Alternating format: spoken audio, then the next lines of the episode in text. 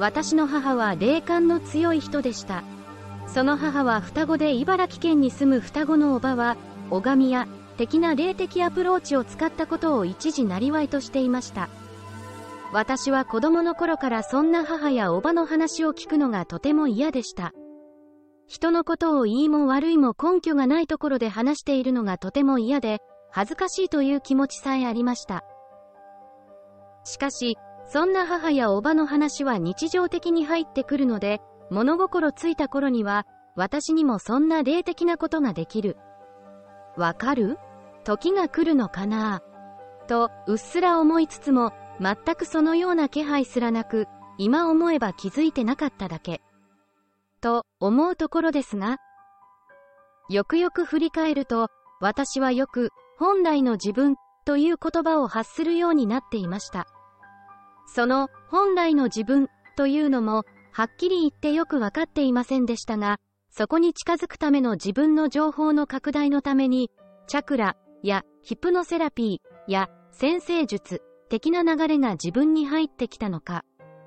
と、今思えば感じるところで、それを全体の表現方法として、周波数音楽につながるんだと思うようになりました。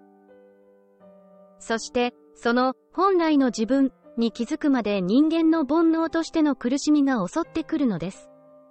ただ、苦しみと言っても、今思えばそれは本来の自分に気づくためのきっかけに過ぎないので、結果として必要な経験値になり、自分にすり込まれることなんだと思う、今の自分がいます。ただ、本来の自分とは、現世の今の環境でのこととか、この肉体の使命だけの話では、到底気づくことができないと、今の私は感じています。私が、チャクラ、ヒプノセラピー、先生術にたどり着いた意味が今やっと気づきに変わったということです。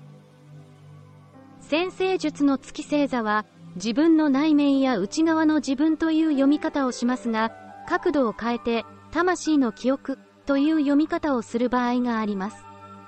自分が生まれた星の配置の中で、月星座が12星座の中で何を選んで生まれてきたか。それによって、過去の生き様や今世に持ち越された宿題のテーマがわかるというわけですね。例えば、私の月星座は蟹座です。蟹座の意味として仲間を大切にする、守る。という意味があります。それを今世の自分が選んで生まれてきた。ということは、魂の記憶として、前世において、そうではない、人生を送っていたことがある。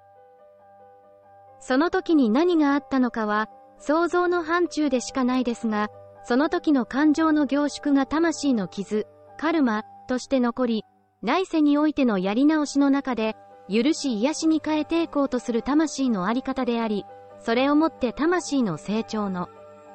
促しとする。ということが、最近の私の中での気づきとして芽生えたことなんです。それが、本来の自分として現世での気づきにつながるのであれば、それは生きがいとかやりがいになり、そうでなければ苦しみになるのだということです。そして何をもってそれがわかるのかというと、チャクラに関係してくるのです。人生の道しるべとしての痛みは第二チャクラからの信号になります。私はここにいるべきか、そうでないのかは、痛みとして知らせてくるということです。それが心に出るのか、体に出るのかはわかりませんが、流れの中の一環としての痛みはそういうことなのだと思います。長くなりましたが、そういうことも踏まえて、今私が鑑定としてやらせていただいている内容を大きく見直しをしていこうと思った次第です。お客様からのお悩み相談として、やはり今目の前で起こっている事象だけでは解決できるものではないと感じたからです。大きくその方の持ってる魂のテーマに基づいた本筋の人生、それが本来の自分とした場合、そこも含めた大きな全体像を見極める必要性を感じた次第です。そういうことで、結局私の中には双子の母と、おばの DNA をしっかり受け継いでるんだな。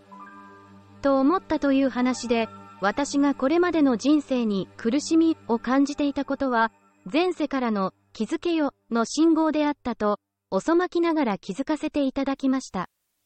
しかし、関西魂のど根性はその苦しみさえもエネルギーに変える、転んでもただでは起きん、精神をこれからも生かしていき、おそらくそれが私の本来の自分である生きる道だと気づき学びになったという話です。大変長くなり、ここまでお付き合いいただいた皆様、心より感謝申し上げます。梅雨明け前の不安定な時効が続きますが、どうぞ皆様ご自愛くださいませ。ありがとうございました。アートクリエイト、周波数音楽作家セラピスト、エリス・オダ。